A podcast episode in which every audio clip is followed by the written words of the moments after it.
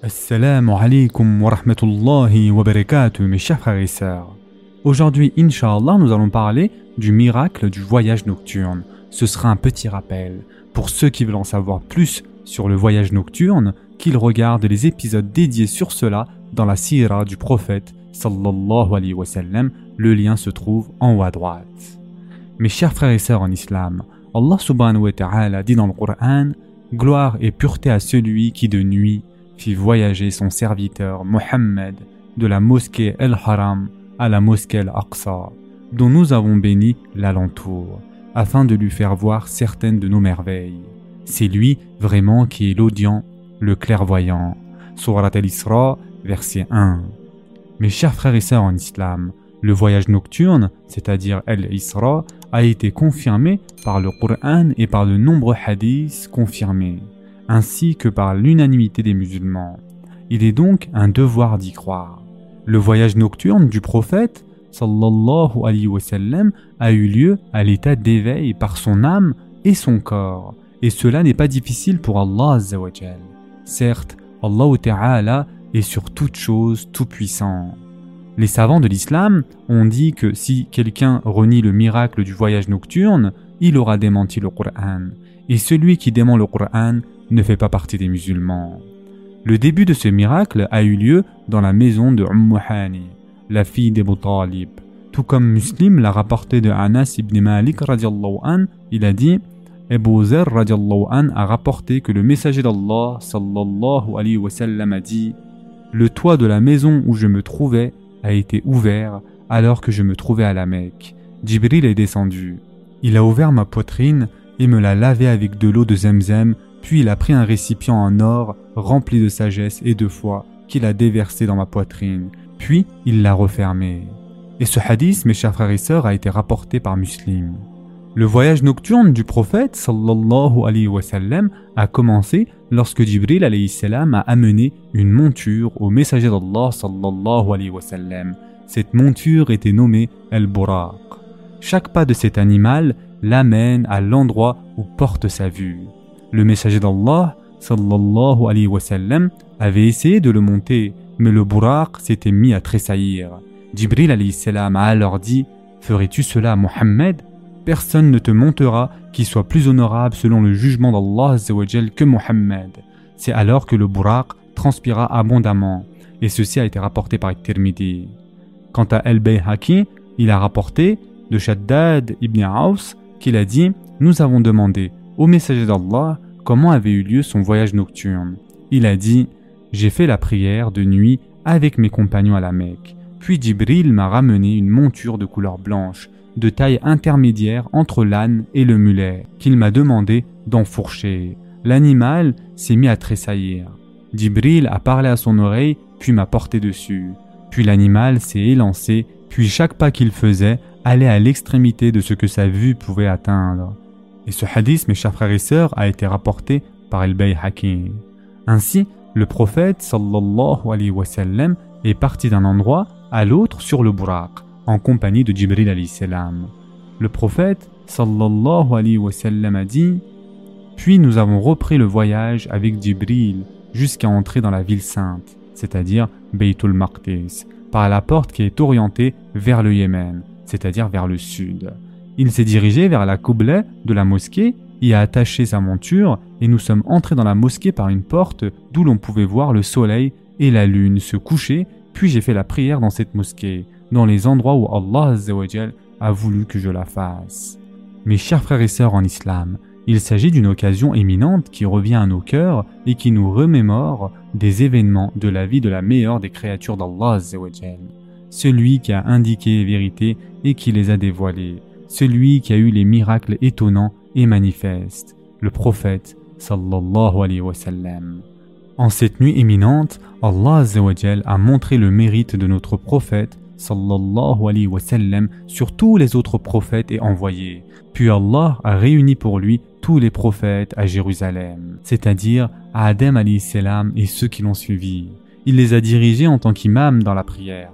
Le prophète sallallahu alayhi wa sallam a dit Puis je suis entré dans Baytul Maqdis, les prophètes y ont été rassemblés pour moi.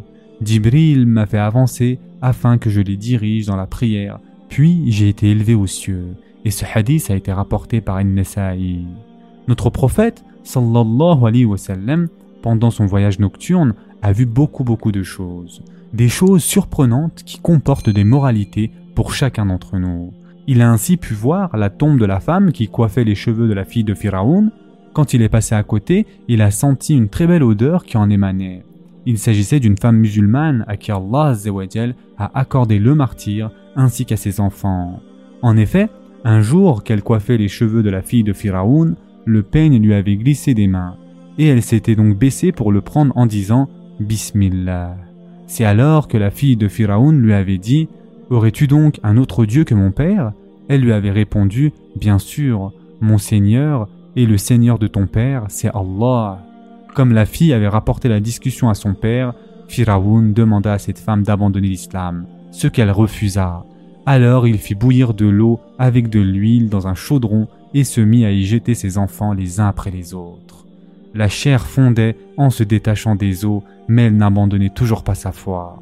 Jusqu'à ce que vint le tour de son fils qui était encore nourrisson. Et voici qu'il lui adressa la parole, car Allah lui accorda de le faire, et lui dit Ô ma mère, patiente, Certes, le châtiment de l'au-delà est bien plus terrible que le châtiment du bas monde.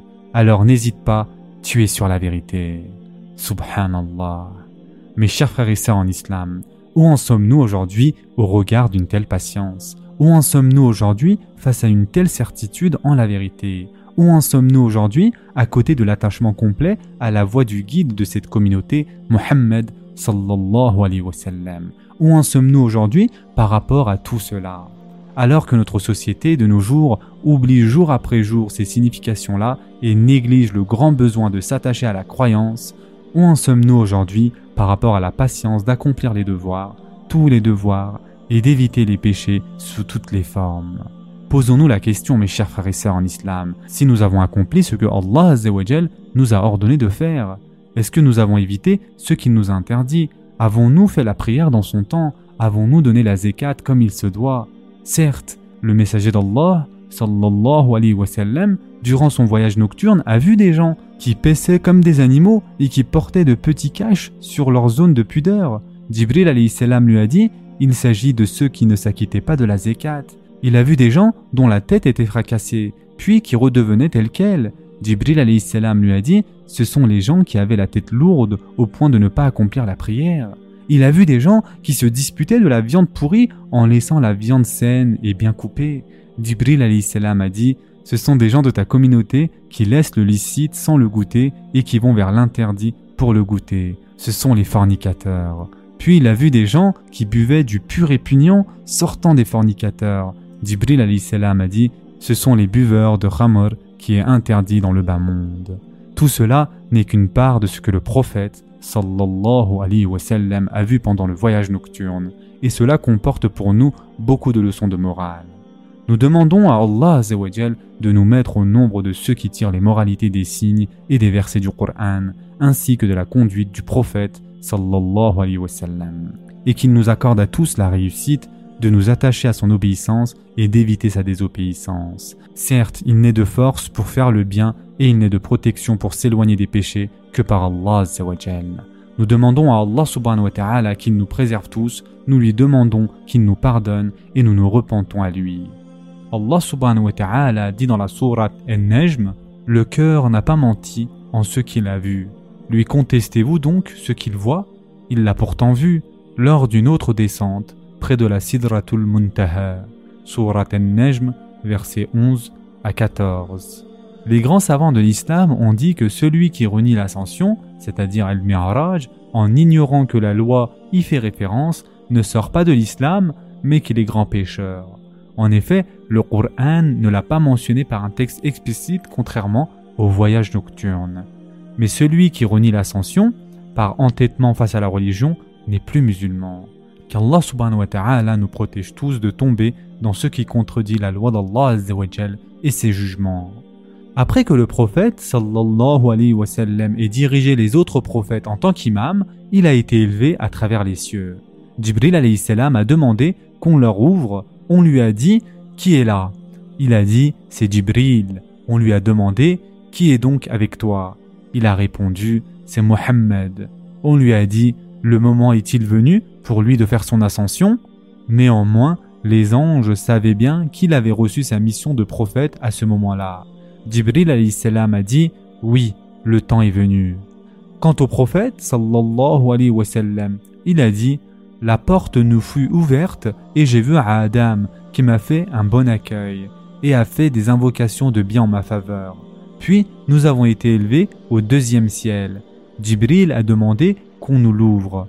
On lui a dit Qui est là? Il a répondu Jibril. On lui a dit Qui est avec toi? Il a répondu Mohammed. On lui a dit Le moment est-il venu pour lui de faire son ascension? Il a répondu Oui. La porte nous fut ouverte et j'ai vu les deux cousins maternels, Isa, fils de Meriem, et Yahya, fils de Zechariah. Ils m'ont fait bon accueil et ont fait des invocations de bien en ma faveur. Et ainsi de suite, notre prophète, sallallahu alayhi s'est élevé de ciel en ciel. Il a ainsi pu rencontrer dans le troisième ciel Yusuf alayhi salam, à qui Allah a accordé la moitié de la beauté. Au quatrième ciel, il a rencontré Idris alayhi salam, et chacun d'eux faisait des invocations de bien pour lui.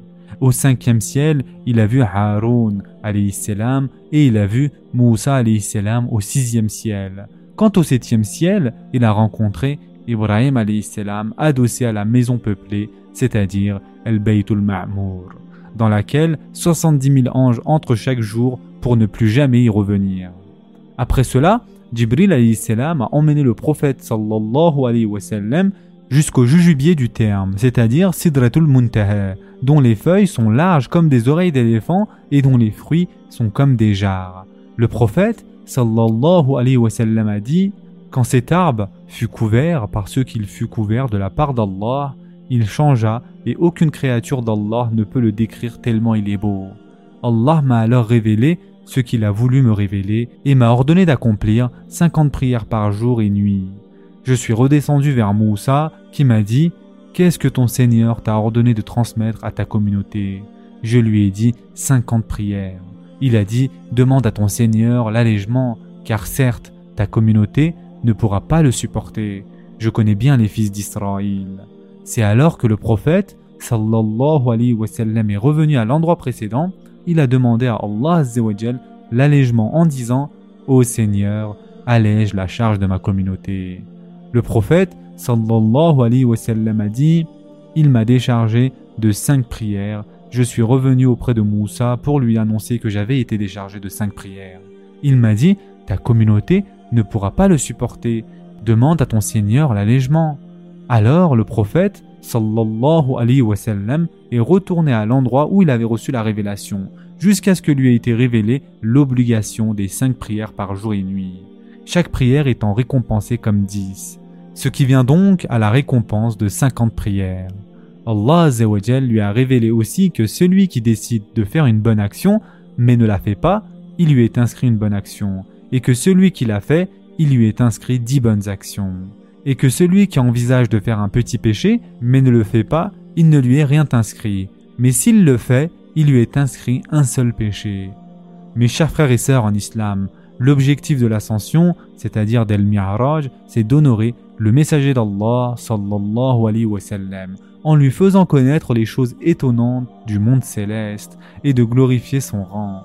Son but n'est pas, comme le prétendent certains qui n'ont aucune connaissance de la jurisprudence, que l'objectif de l'ascension serait de faire parvenir le prophète sallallahu alayhi à un endroit qui serait le siège d'Allah Le prophète ne se réunit pas avec Allah tout comme une créature se réunirait avec une autre. Allah est exemple de l'endroit, des directions, de la localisation, car Allah n'est pas un corps. Allah n'a donc pas de ressemblance avec quoi que ce soit parmi ses créatures.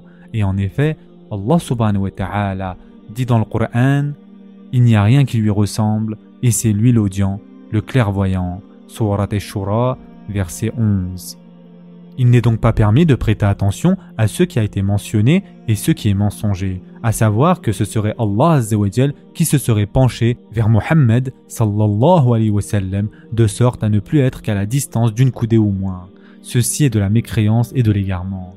Il n'est pas valable non plus de considérer que celui qui est visé par les ayats de la sourate An-Najm, c'est-à-dire puis il se rapprocha et descendit encore plus bas et fut à deux portées d'arc ou plus près encore. Sourate An-Najm, versets 8 et 9. Il s'agit ici bien de Jibril salam, tout comme l'a dit Aisha anha quand elle avait été interrogée au sujet de cette parole d'Allah Et elle avait dit donc Il ne s'agit que de Jibril.